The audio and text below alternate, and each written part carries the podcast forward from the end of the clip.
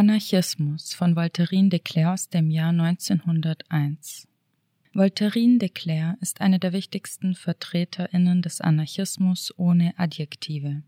Emma Goldman nannte die Poetin, Rebellin und freiheitsliebende Künstlerin die größte Anarchistin von US-Amerika. De Cleyre lebte von 1866 bis 1912 und wurde durch die Haymarket-Hinrichtungen 1887 zur Anarchistin und eine der wenigen weiblichen anarchistischen Vortragenden ihrer Zeit. Sie lebte für die Arbeit in den sozialen Bewegungen, den Kämpfen auf den Straßen und ihr Engagement in den Gemeinden. Als sie starb, wurde sie im Waldheim-Friedhof in Forest Park, Illinois, nahe den Haymarket-Anarchisten begraben. Falls ihr mehr über sie erfahren möchtet, ich habe mal ein Porträt in der Sparrow über sie geschrieben. Die Ausgabe verlinke ich euch in den Show Notes. Ich lese eine von mir leicht gekürzte und mit gendersensibler Sprache versehene Version der Übersetzung von Reinhold Straub, die 2001 als Sonderheft der Espero in der Edition Anaris in Bern erschienen ist. An dieser Stelle auch vielen Dank für die freundliche Genehmigung durch die Herausgeberschaft, den Text hier in diesem Rahmen lesen zu dürfen. Den Link zur Publikation findet ihr ebenso in den Show Notes.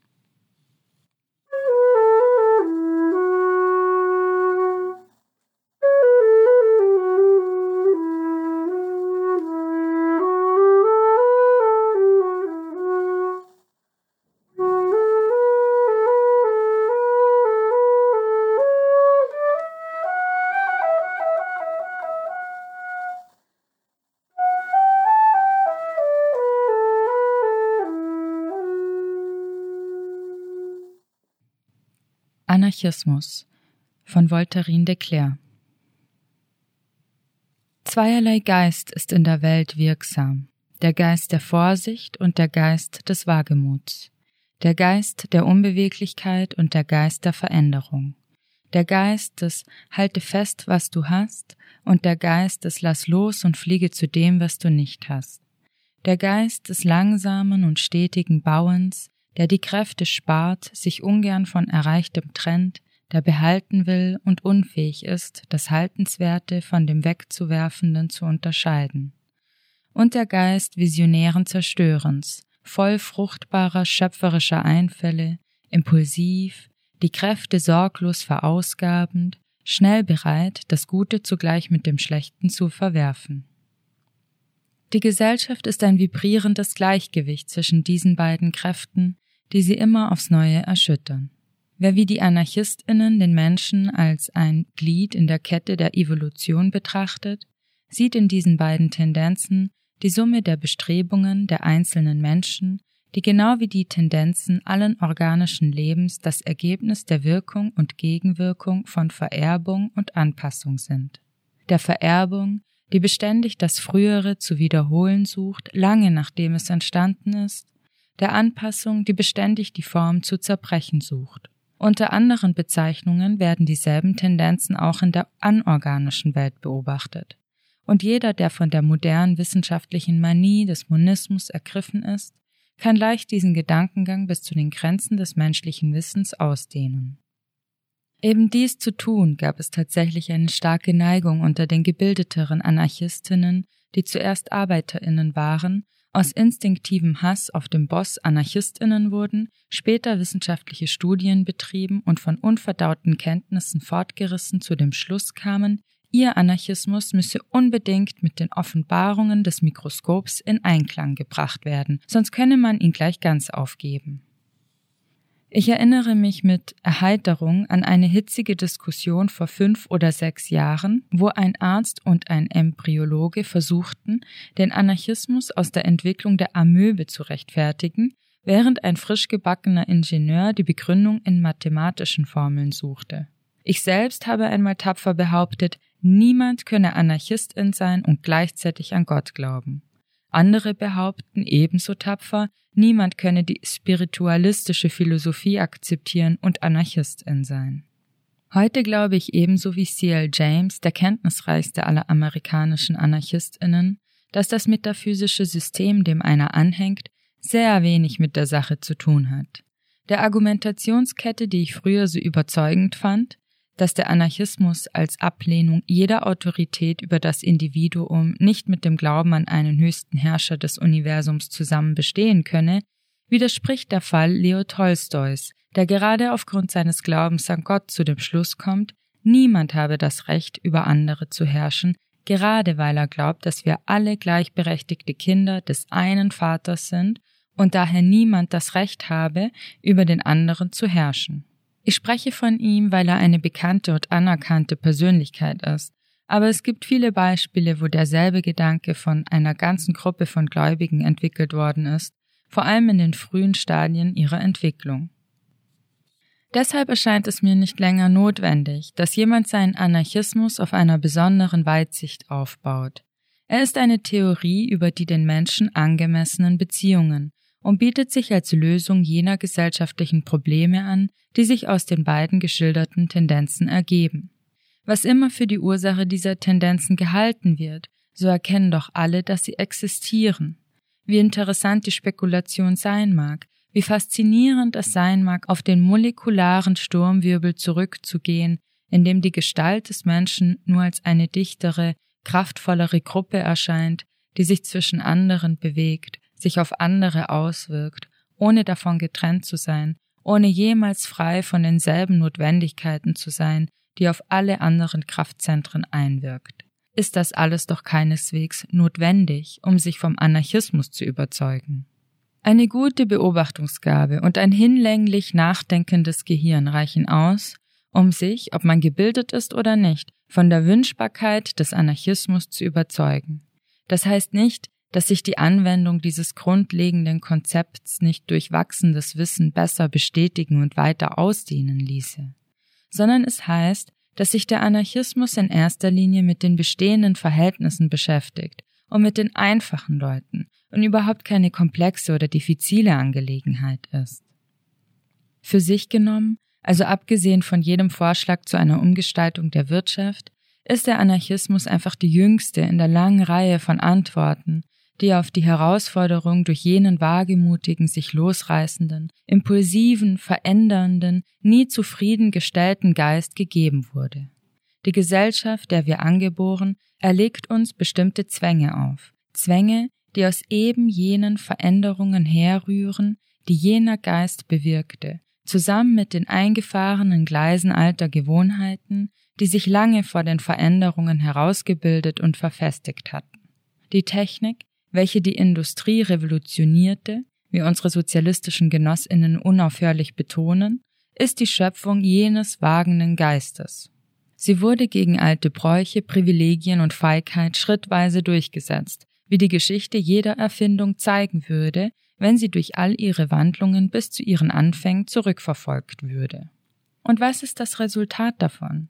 Dass ein Wirtschaftssystem, das für Handarbeit vollständig ausreichend war und keine große Unterdrückung erzeugte, solange die Industrie in diesem Zustand blieb, bis zum Zerreißen gedehnt und gespannt wurde, um für Massenproduktion geeignet zu werden.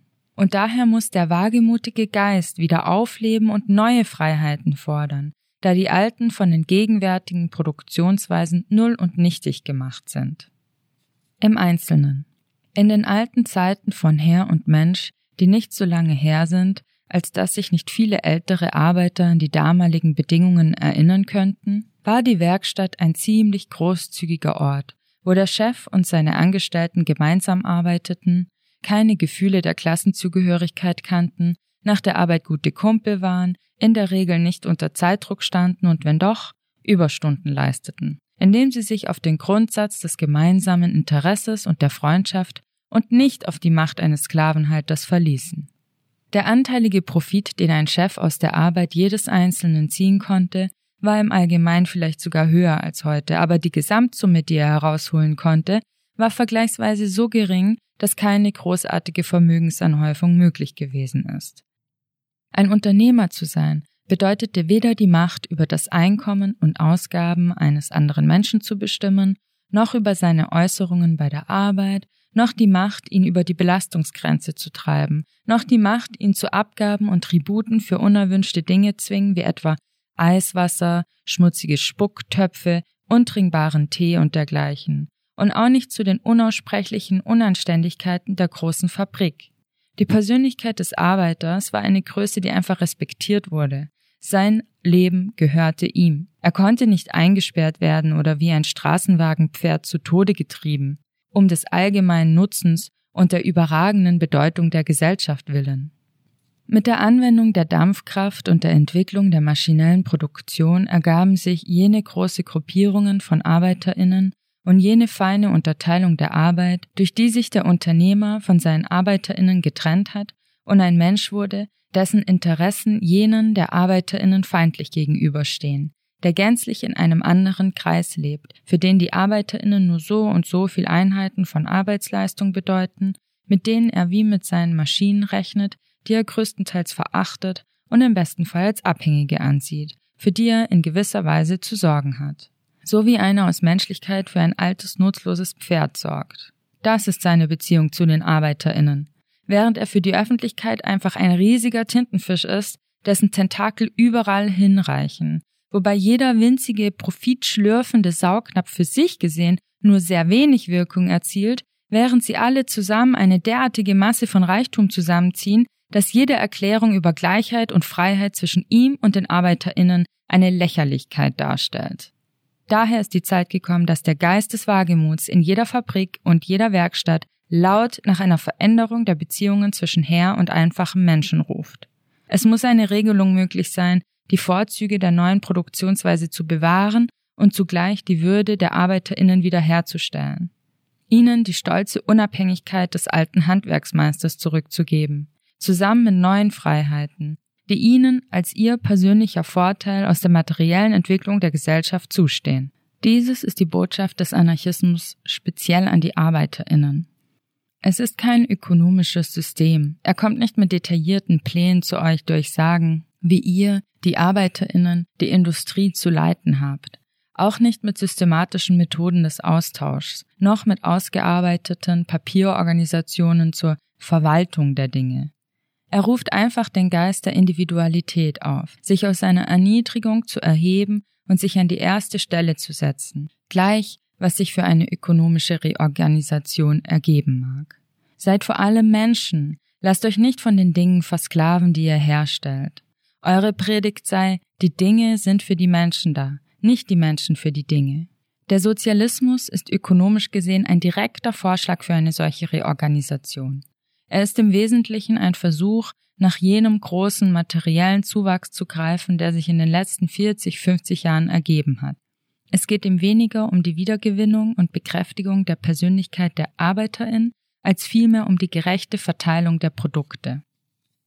Weil sich die Anarchie fast ausschließlich mit den menschlichen Beziehungen in ihren Gedanken und Gefühlen beschäftigt und nicht mit einer bestimmten Organisation der Produktion und Verteilung, ist es völlig klar, dass eine Anarchistin ihren Anarchismus mit ökonomischen Anschauungen ergänzen muss, um sich und anderen diese Möglichkeit eines unabhängigen menschlichen Daseins in praktischen Formen vor Augen zu führen. Das Maß, in dem die Individualität garantiert wird, ist ihr Kriterium bei der Wahl solcher Anschauungen. Es reicht ihr nicht, wenn ein komfortabler Wohlstand und eine angenehme und wohlgeordnete Routine gewährleistet wird sondern freies Spiel für den Geist der Veränderung. Das ist ihre erste Forderung. Jede Anarchistin stimmt mit jeder anderen darin überein, dass das ökonomische System diesem Ziel untergeordnet ist. Kein System empfiehlt sich ihr durch die bloße Schönheit und Reibungslosigkeit seines Funktionierens. Besorgt über die Beeinträchtigung des Lebens durch die Maschine betrachtet sie mit scharfem Misstrauen eine Arithmetik, die Menschen als Recheneinheit benutzt, über eine Gesellschaft aus Passungen und Verfügungen, die mit einer Präzision funktioniert, die all jene wunderschön finden, für die die Ordnungsliebe an der ersten Stelle steht, rümpft sie nur die Nase. Pfui, riecht nach Maschinenöl. Dementsprechend gibt es mehrere ökonomische Schulen innerhalb des Anarchismus. Es gibt anarchistische Individualistinnen, Mutualistinnen, Kommunistinnen und Sozialistinnen. Früher haben sich diese verschiedenen Schulen bitter bekämpft und sich sogar geweigert, einander als Anarchistinnen anzuerkennen. Die Engstirnigeren tun dies immer noch. Selbstverständlich sehen sie dies nicht als Engstirnigkeit an, sondern einfach als solides Festhalten an der Wahrheit, die keine Toleranz gegenüber dem Irrtum erlaubt. Das ist zu allen Zeiten die Haltung der FrömmlerInnen gewesen. Und der Anarchismus ist ebenso wenig wie jede andere neue Bewegung von FrömmlerInnen verschont geblieben. Jeder dieser fanatischen AnhängerInnen, sei es des Kollektivismus oder des Individualismus, glaubt daran, dass kein Anarchismus möglich sei, ohne das jeweilige ökonomische System als seine Grundlage und ist selbstverständlich vom eigenen Standpunkt aus auch völlig gerechtfertigt. Doch mit der Verbreitung dessen, was Genosse Brown den neuen Geist nennt, verliert diese alte Engherzigkeit Boden gegenüber der weitherzigeren, freundlicheren und wesentlich vernünftigeren Idee, dass man mit all diesen ökonomischen Konzepten experimentieren kann und an keiner von ihnen etwas Unanarchistisches ist, solange nicht das Element des Zwangs hinzutritt und Personen in Gemeinschaften festhält, deren ökonomische Regeln sie ablehnen. Wenn ich sage ablehnen, dann meine ich damit nicht, dass es bloß nicht nach ihrem Geschmack ist oder dass sie glauben, es sollte eigentlich zugunsten einer besseren Lösung geändert werden, doch mit der sie sich gleichwohl ohne Schwierigkeiten abfinden können. So wie zwei Personen, die im selben Haus leben und verschiedenen Geschmack über die Dekoration haben, sich mit einer bestimmten Farbe der Jalousie oder einem Stück Nippes zufrieden geben, die die eine nicht mag, sich aber freudig damit abfindet, um des Vergnügens willen mit der anderen zusammen zu sein. Ich meine vielmehr ernsthafte Differenzen, die nach Meinung der Beteiligten ihre wesentlichen Freiheitsrechte gefährden. Ich mache diese Bemerkung über Kleinigkeiten, weil die Einwände, die gegen die Lehre, Menschen könnten in einer Gesellschaft frei zusammenleben, erhoben werden, fast immer zu Trivialitäten degenerieren, wie etwa Was würdet ihr machen, wenn zwei Damen denselben Hut haben wollen? und so weiter. Wir treten nicht für die Abschaffung des gesunden Menschenverstandes ein, und jede vernünftige Person ist bereit, gelegentlich zurückzustecken, wenn sie nicht um jeden Preis dazu gezwungen wird. Daher sage ich, dass jede in der Gesellschaft frei handelnde Gruppe von Personen jedes der vorgeschlagenen Systeme wählen kann und sie dabei ebenso gründlich Anarchistinnen sind wie jene, die ein anderes wählen. Wird dieser Standpunkt akzeptiert, dann sind wir die empörenden Exkommunikationen los, die besser zur römischen Kirche passen und die keinem anderen Ziel dienen, als uns die berechtigte Verachtung der Außenstehenden zuzuziehen. Außerdem glaube ich, Nachdem man dies aus rein theoretischen Gründen akzeptiert hat, ist man in einer Position, die es erlaubt, gewisse Faktoren in dem Problem wahrzunehmen, die für die Unterschiede der vorgeschlagenen Systeme ursächlich sind und die sogar diese Unterschiede notwendig machen, solange die Produktionsweise auf dem heutigen Stand bleiben. Ich werde mich nun kurz bei diesen verschiedenen Vorschlägen aufhalten und dabei erklären, worin die materiellen Faktoren bestehen, die ich eben erwähnte. Nehmen wir das letztgenannte zuerst, den anarchistischen Sozialismus. Sein ökonomisches Programm ist dasselbe wie das des politischen Sozialismus im vollen Umfang des Wortes. Das heißt, bevor die Wirkung der praktischen Politik das sozialistische Programm zu einer Liste von Regierungswohltaten degenerieren ließ. Die anarchistischen Sozialistinnen glauben, dass der Staat, die zentralisierte Regierung, stets der Geschäftsführer der besitzenden Klassen war und immer sein wird dass er lediglich der Ausdruck bestimmter materieller Bedingungen ist und dass er mit dem Verschwinden dieser Bedingungen ebenfalls verschwinden muss. Dass der Sozialismus, das heißt die vollständige Übernahme aller Formen des Eigentums aus den Händen von Menschen in den unteilbaren Besitz der Menschheit, als logische und unvermeidliche Folge die Auflösung des Staates mit sich bringt. Sie glauben, wenn jede Einzelne das gleiche Anrecht auf die gesellschaftliche Produktion besitzt, und der Anreiz, Güter an sich zu reißen und zu behalten, verschwunden wäre, dass drum auch die Verbrechen verschwinden, die in fast allen Fällen die instinktive Antwort auf eine vorangegangene Vorenthaltung dieses Anrechts auf den gleichen Anteil sind, und mit ihnen die letzte Entschuldigung für die Existenz des Staates. In der Regel sehen sie keine Veränderung der Gesellschaft in materieller Hinsicht vor, wie manche andere von uns. In London sagte mir jemand, nach der Verwirklichung des Anarchismus würde die Stadt weiter wachsen. Das Hin und Her von Menschen aller Nationen in seinen gewundenen Straßen würde bleiben. Die hunderttausend Busse würden ebenfalls weiter durch die Gegend fahren. Der ganze ungeheuerliche, faszinierende und erschreckende Verkehr würde weiter wie eine große Flut aufsteigen und herabsinken, aufsteigen und herabsinken. Den Gezeiten gleich. Alles genau wie heute. Dieser Londoner, es war John Turner, erklärte bei derselben Gelegenheit, er sei zutiefst von der Ökonomie des Sozialismus überzeugt. Diese Richtung des Anarchismus entsprang der alten sozialistischen Partei und stellte ursprünglich deren revolutionären Zweig dar, im Gegensatz zu jenen, die den Begriff Politik machen aufgegriffen haben. Wenn ich an dieser Stelle etwas Kritik an dieser Position der anarchistischen Sozialistinnen wagen darf, würde ich sagen, dass die große Schwäche ihrer Vorstellung darin liegt, einen einfachen Ursprung des Staates anzunehmen. Der Staat ist nicht nur das Werkzeug der herrschenden Klassen. Er hat seine Wurzeln tief in der religiösen Entwicklung des menschlichen Geistes, und er wird nicht einfach durch die Abschaffung der Klassen und des Eigentums auseinanderfallen. Andere Arbeit muss dazu getan werden.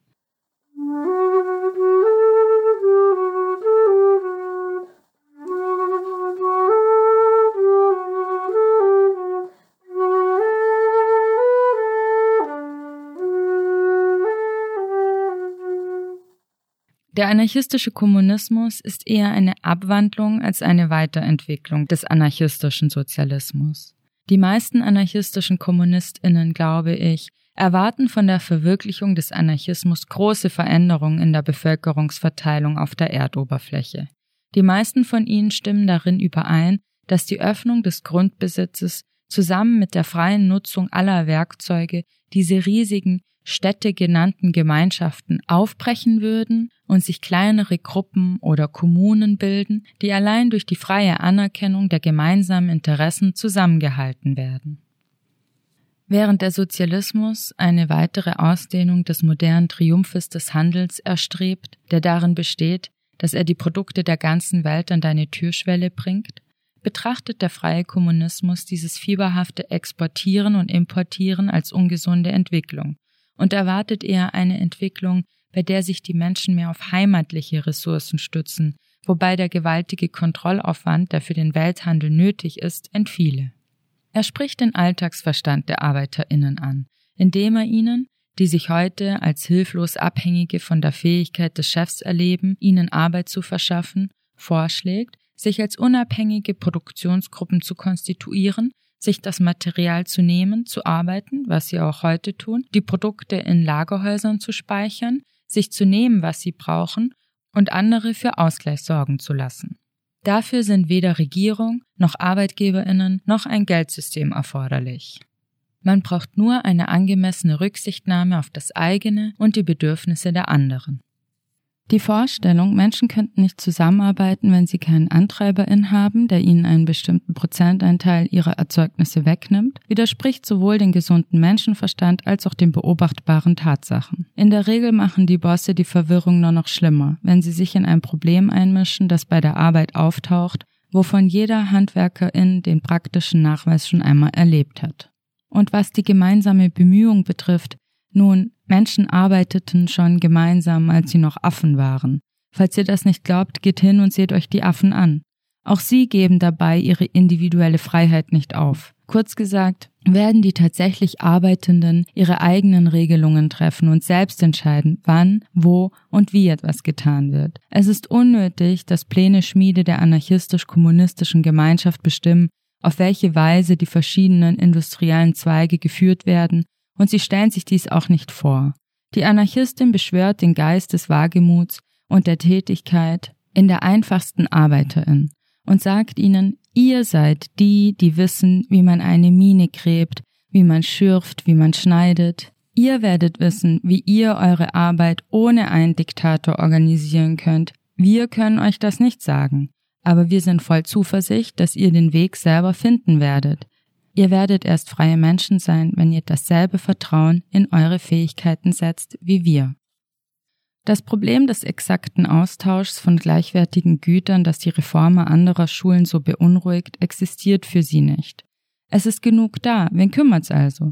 Die Quellen des Wohlstands bleiben für immer unteilbar. Wenn alle genug haben, wen kümmert's, wenn einer etwas weniger oder etwas mehr hat? Wen kümmert's, wenn etwas verschwendet wird? Dann ist es eben verschwendet. Der faulende Apfel düngt den Boden ebenso, als wenn er zunächst dem Stoffwechsel eines Tieres gedient hätte. Und in der Tat, ihr, die ihr so viel Aufhebens macht über das System und die Ordnung und die Ausgleichung von Konsumption und Produktion, ihr verschwendet mehr menschliche Energie bei euren Berechnungen, als die kostbare Rechnung selbst wert ist. Also wird das Geld mitsamt seinem Gefolge von Komplikationen und Schwindeleien abgeschafft. Kleine, unabhängige, auf eigene Ressourcen gestützte, frei kooperierende Gemeinschaften. Das ist das ökonomische Ideal, das die meisten Anarchistinnen der alten Welt heute akzeptieren. Der ursächliche Faktor, der zur Entwicklung dieses Ideals bei den Europäerinnen beitrug, ist die Erinnerung an die mittelalterlichen Dorfgemeinden, von der sogar immer noch Überreste existieren. Jene Oasen in der großen Sahara der menschlichen Entwürdigung, die sich in der mittelalterlichen Geschichte zeigt, als die katholische Kirche triumphierend über dem Menschen stand, der im Staub lag. Dies ist das Ideal, zauberhaft geschmückt mit dem toten Gold einer untergegangenen Sonne, welches durch die Schriften von Morris und Kropotkin leuchtet. Wir in Amerika haben diese Gemeinde nie gekannt. Die Zivilisation der Weißen brach über unsere Küsten wie eine breite Gezeitenflut herein und überschwemmte das ganze Land. Bei uns gab es nie die kleine Gemeinde, die sich unabhängig von anderen aus einem Zustand der Barbarei heraufarbeitete, von Grundstoffindustrien her und sich durch sich selbst erhielt. Es gab keinen schrittweisen Wandel der Lebensweise von jener der Indigenen zu unserer eigenen. Es gab die Auslöschung der einen und die vollständige Einpflanzung der neuesten Form der europäischen Zivilisation. Die Idee der kleinen Gemeinschaft kommt daher aus dem Instinkt der europäischen Anarchistinnen, besonders der auf dem Kontinent. Für sie ist es nur die bewusste Entfaltung eines unterdrückten Instinkts. Für Amerikanerinnen ist es eine Importware. Ich gehe zu den extremen Individualistinnen über, zu jenen, die in der Tradition der politischen Ökonomie stehen und die von der Vorstellung überzeugt sind, dass das System von Arbeiterinnen und Arbeitnehmerinnen, von Kauf und Verkauf, des Bankwesens und all der anderen Einrichtungen des Kommerzialismus, deren Zentrum das Privateigentum ist, für sich gesehen gut ist und schädlich erst durch die Einmischung des Staates wird. Ihre hauptsächlichen ökonomischen Vorstellungen sind, Grundstücke sollen von Einzelnen und Gemeinschaften nur in dem Zeitraum und der Zuteilung besessen werden, in der sie sie nutzen. Neuverteilung soll so oft stattfinden, wie die Mitglieder der Gemeinschaft dies beschließen. Die Art des Gebrauchs soll durch jede Gemeinschaft entschieden werden, vorzugsweise durch städtische Versammlungen. Streitigkeiten sollen von sogenannten freien Schiedsstellen geregelt werden, die durch Losentscheid aus der gesamten Gemeinschaft ausgewählt werden. Mitglieder, die sich den Entscheidungen der Gruppe nicht fügen wollen, sollen sich zu außerhalb liegenden ungenutzten Land begeben, ohne daran von irgendwem gehindert zu werden. Alle Ausgangsmaterialien sollen durch Geld repräsentiert werden, das durch jeden ausgegeben werden kann, der dies wünscht. Auf natürliche Weise wird es zu Individuen kommen, die ihre Sicherheiten bei Banken deponieren und im Gegenzug Banknoten akzeptieren. Der Tauschverkehr würde sich frei entfalten, da diese Banknoten der Arbeit entsprechen, die in der Produktion geleistet wurde und in ausreichender Menge ausgegeben werden. Güter würden zirkulieren, Geschäfte aller Art würden angeregt werden und, da die staatliche Privilegierung von Erfindungen entfiele, würden ständig neue Industrien entstehen. Die Bosse würden nach Leuten suchen, statt die Leute nach Bossen. Die Löhne würden auf das Maß der individuellen Produktion steigen und dort immer bleiben. Endlich würde es Eigentum geben, echtes Eigentum, das heute nicht existiert, wenn niemand den Gegenwert seiner Erzeugnisse erhält. Der Reiz dieses Programms liegt darin, dass es keine durchgreifende Änderung unserer täglichen Gewohnheiten vorschlägt. Es verwirrt uns nicht so wie die eher revolutionären Vorschläge. Seine Heilmittel wirken von selbst, Sie beruhen nicht auf der bewussten Anstrengung von Einzelnen, Gerechtigkeit herbeizuführen und harmonische Verhältnisse aufzubauen. Wettstreit in Freiheit ist das große automatische Ventil, das sich öffnet oder schließt, je nachdem, ob die Nachfrage steigt oder sinkt. Und es ist nichts weiter erforderlich, als es möglichst für sich alleine wirken zu lassen und nicht zu versuchen, ihm nachzuhelfen. Sicherlich werden neun von zehn AmerikanerInnen, die noch von keinem der vorgestellten Programme je etwas gehört haben, diese mit weit größerem Interesse und größerer Zustimmung lauschen als den anderen. Der materielle Grund für diese Geisteshaltung ist offensichtlich. Abgesehen von der Race-Frage haben wir in diesem Land niemals eine überkommene Klassenspaltung gehabt. Jetzt gerade sind wir dabei, eine einzuführen. Wir haben nie die Notwendigkeit der Vereinigung der Arbeiterinnen empfunden, weil es in unserer Gesellschaft stets das Individuum war, das aktiv wurde. Wer heute Arbeiterin war, wurde morgen Unternehmerin. Ungeheure Möglichkeiten in dem unterentwickelten Land vor sich sehend, schulterten sie ihre Werkzeuge und machten sich alleine auf den Weg. Sogar heute noch, wo der Kampf immer härter und die Arbeiterinnen immer mehr in die Ecke gedrängt werden, wird die Linie, die die Klassen trennt, ständig durchbrochen und das Hauptmotto der Amerikanerinnen lautet nach wie vor, hilft dir selbst, dann hilft dir Gott. Folglich spricht ein ökonomisches Programm, dessen Grundton mischt euch nicht ein lautet, sehr stark die traditionellen Sympathien und Lebensgewohnheiten eines Volkes an, das ständig erlebt, wie jemand eine fast grenzenlose Herrschaft aufrichtet. Dieser Zweig des Anarchismus akzeptiert nicht die Position der Kommunistinnen, dass die Regierung eine Folge des Eigentums ist. Im Gegenteil, er glaubt, die Regierung sei verantwortlich dafür, dass es kein echtes Eigentumsrecht gibt, nämlich den ausschließlichen Besitz des Produktes durch den, der es herstellt. Sie betonen mehr den metaphysischen Ursprung des Staates in der autoritätsschaffenden Furcht des Menschen. Sie greifen die Idee der Autorität direkt an. Die materiellen Defizite scheinen eine Folge des geistigen Irrtums zu sein, wenn ich dieses Wort ohne Furcht vor Missverständnis verwenden darf. Also genau umgekehrt, wie dies die Sozialistinnen sehen. Die Wahrheit liegt indessen nicht in der Mitte, sondern in einer Synthese beider Meinungen. Der anarchistische Mutualismus ist eine Abwandlung des individualistischen Programms, die mehr Nachdruck auf die Organisation, die Kooperation und die freie Föderation der Arbeiterinnen legt. Für die Mutualistinnen ist die Gewerkschaft der Kern der frei kooperierenden Gruppen, welche die Notwendigkeit einer Arbeitgeberin beseitigen wird, die Zeitgutscheine an ihre Mitglieder ausgibt, sich um das fertige Produkt kümmert, mittels der zentralen Föderation den Tauschverkehr mit anderen Gruppen zum gegenseitigen Nutzen organisiert, ihren Mitglieder Kredite eröffnet und sie gegen Verluste versichert. Die mutualistische Position in der Bodenfrage ist dieselbe wie die der Individualistinnen, ebenso ihr Verständnis vom Staat. Der materielle Faktor, der zu diesen Unterschieden zwischen Individualistinnen und Mutualistinnen geführt hat, liegt, glaube ich, in der Tatsache begründet, dass der Individualismus dem Gehirn von Leuten entsprungen ist, die von sogenannter selbstständiger Tätigkeit lebten, sei es als Arbeiterin, sei es als Gewerbetreibende. Josiah Warren, obgleich er arm war, lebte auf individualistische Weise und machte seine sozialen Experimente des freien Lebens in kleinen Landsiedlungen, weit entfernt von den großen organisierten Industriegebieten. Auch Tucker, obwohl ein Städter, hatte mit solchen Industrien keinerlei Verbindung. Die Unterdrückung in den großen Fabriken haben sie nie gekannt, noch haben sie sich unter Arbeiterorganisationen gemischt. Die Mutualistinnen haben das. Folglich neigten sie mehr zum Kommunismus. Daya Dilum verbrachte die größte Zeit seines Lebens mit dem Aufbau von Gewerkschaften. Er selbst war Handwerker, Buchbinder vom Beruf. Ich habe nun vier verschiedene ökonomische Modelle, die von Anarchistinnen vertreten werden, in groben Zügen präsentiert. Erinnern wir uns, dass sie alle in einem Punkt übereinstimmen kein Zwang.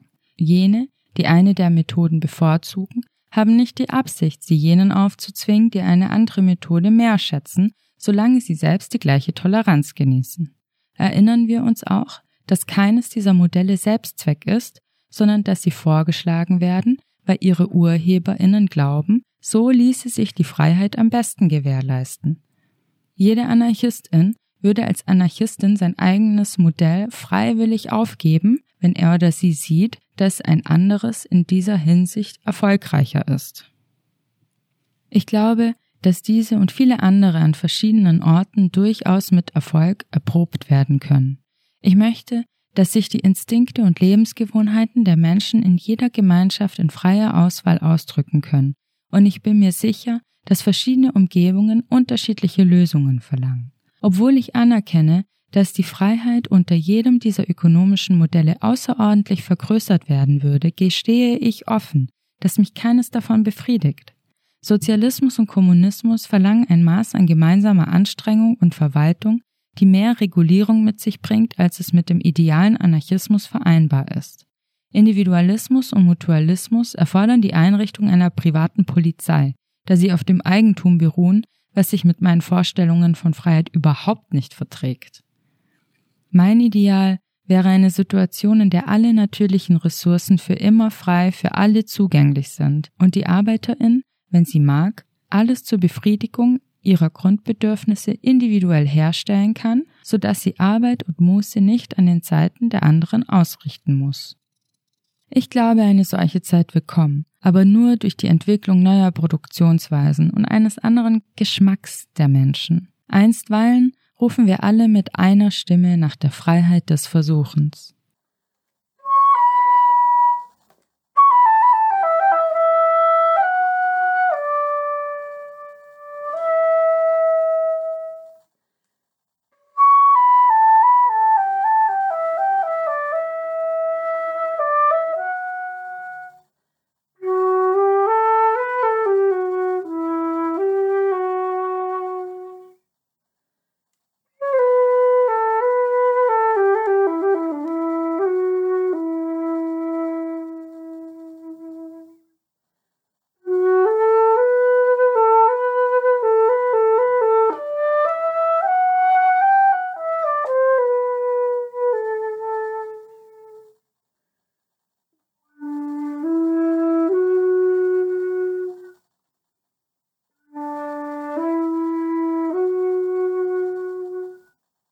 Sind dies alle Ziele des Anarchismus?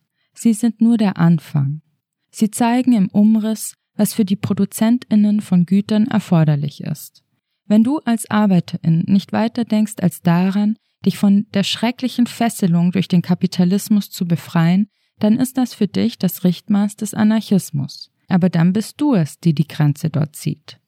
Unmessbar tiefer taucht die Seele ein, unmessbar höher schwingt sie sich auf, wenn sie das Gefängnis der Gewohnheit und der Feigheit verlässt. Einmal unerschütterlich am Rand dieses dunklen Abgrunds der Leidenschaften und Begierden zu stehen, endlich einmal einen kühnen, unverwandten Blick in den Vulkan des Ich hinabzuwerfen, einmal, in diesem einen Mal und in dem einen Mal für immer, den inneren Befehl abzuwerfen, dieses Wissen um den Abgrund vor sich zu verbergen und vor ihm zu fliehen sondern zu wagen, es fauchen und sieden zu lassen, wie es will, und uns zitternd und windend seiner Gewalt zu überlassen. Ein für allemal zu erkennen, dass man nicht ein Bündel wohlgeordneter kleiner Verstandesgründe im Vorderstübchen des Gehirns ist, das Predigten braucht und mit Schulbuchweisheiten in Ordnung gehalten werden muss oder durch Spitzfindigkeiten in Bewegung gesetzt und angehalten, sondern eine bodenlose Tiefe voll fremdartiger Empfindungen, ein aufgewühltes Meer des Fühlens, wo unaufhörlich Systeme unerklärlicher Wut und unerklärlichen Hasses toben, unsichtbare Verkrümmungen der Enttäuschung, Niedrigwasser der Gemeinheit, unkontrollierbare Erschütterungen der Liebe, ein Sehnen, Stöhnen, Schluchzen, die das innere Ohr quälen, das sich zum ersten Mal herabbeugt, um zu lauschen als würde sich alle Traurigkeit des Meeres mit dem Wehklagen der großen Pinienwälder des Nordens vereinen, um gemeinsam in jener Stille Tränen zu vergießen, die du allein hören kannst.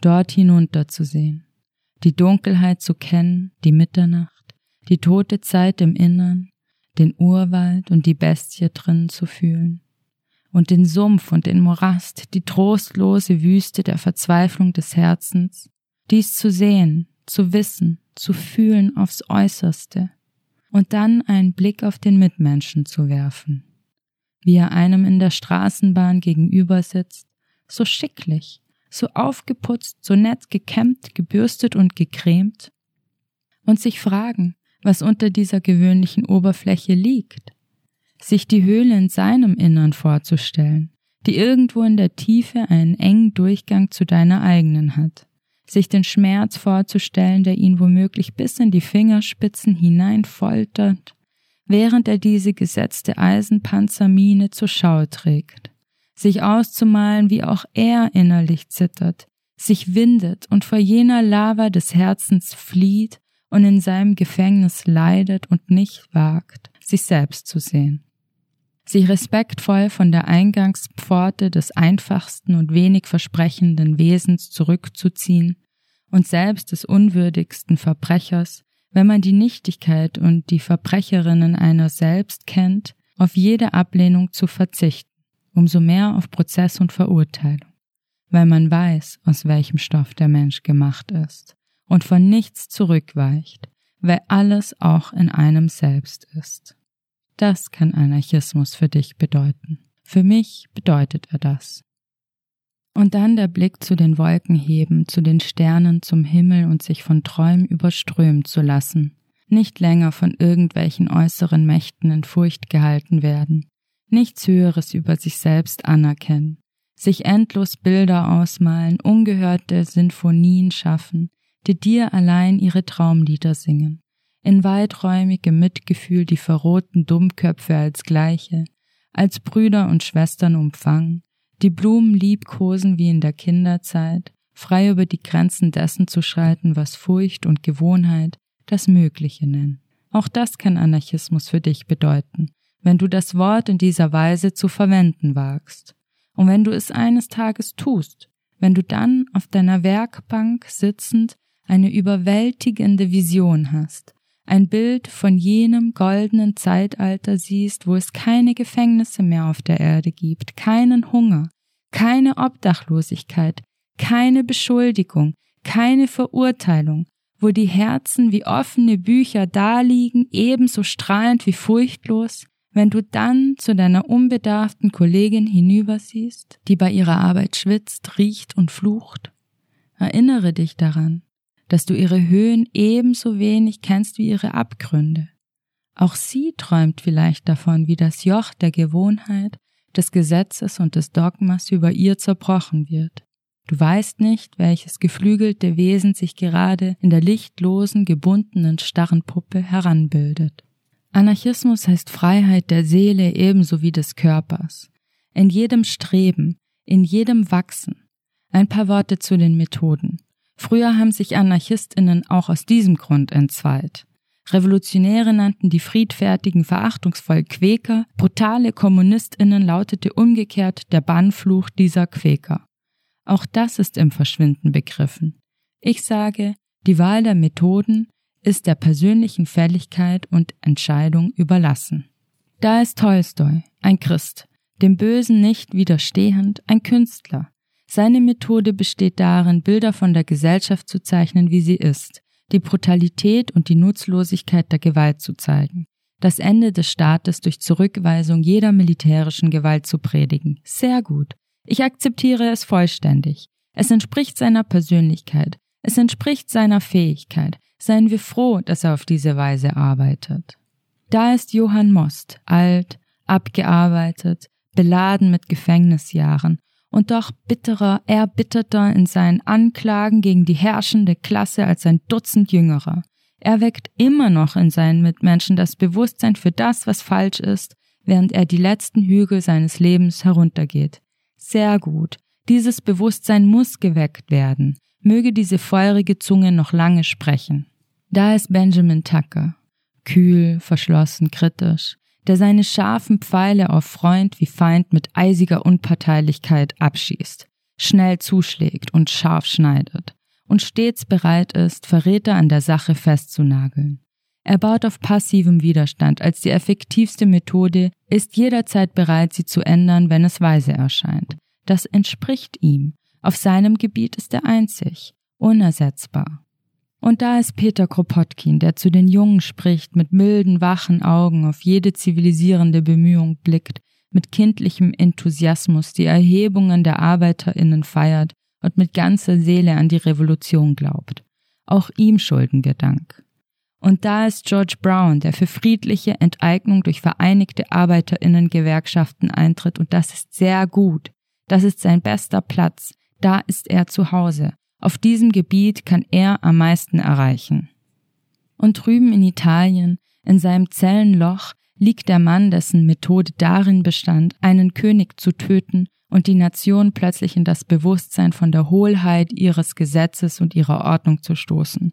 Auch ihn, ihn und seine Tat akzeptiere ich vorbehaltlos und verbeuge mich schweigend vor der Stärke dieses Mannes. Denn es gibt einige, deren Natur es ist, nachzudenken und eine Sache zu erörtern, nachzugeben und doch wieder auf den Punkt zurückzukommen und so eine Gasse in den Geist ihrer Mitmenschen zu schlagen, und es gibt andere, die ernst und ruhig sind, entschlossen, unversöhnlich, und diese schlagen zu, schlagen ein einziges Mal zu und sind und haben das ihre getan. Doch der Schlag hallt auf der ganzen Welt wieder, und wie in einer sturmverhangenen Nacht plötzlich ein greller Blitz aufzuckt und jeder Gegenstand scharf beleuchtet dasteht, so sah die Welt im Blitzlicht des Schusses aus Prestis Pistole in einem Augenblick die Tragödie des italienischen Volks, hungernd, verkümmert, verkrüppelt, am Boden kauernd, entwürdigt, gemordet. Und im selben Augenblick, in dem ihre Zähne vor Furcht klapperten, kamen sie an und fragten die Anarchistinnen nach ihren Gründen. Und hunderttausend Menschen lasen in diesen wenigen Tagen mehr über die Idee als jemals zuvor. Ihr fragt nach einer Methode? Fragt ihr den Frühling nach seiner Methode? Was ist notwendiger, Sonnenschein oder Regen? Sie schließen einander aus, richtig. Sie vernichten einander, richtig. Doch aus dieser Vernichtung wachsen die Blumen. Jeder wähle die Methode, die seine Eigenheit am besten ausdrückt, und niemand verurteile einen anderen, weil er sein Selbst auf andere Weise ausdrückt.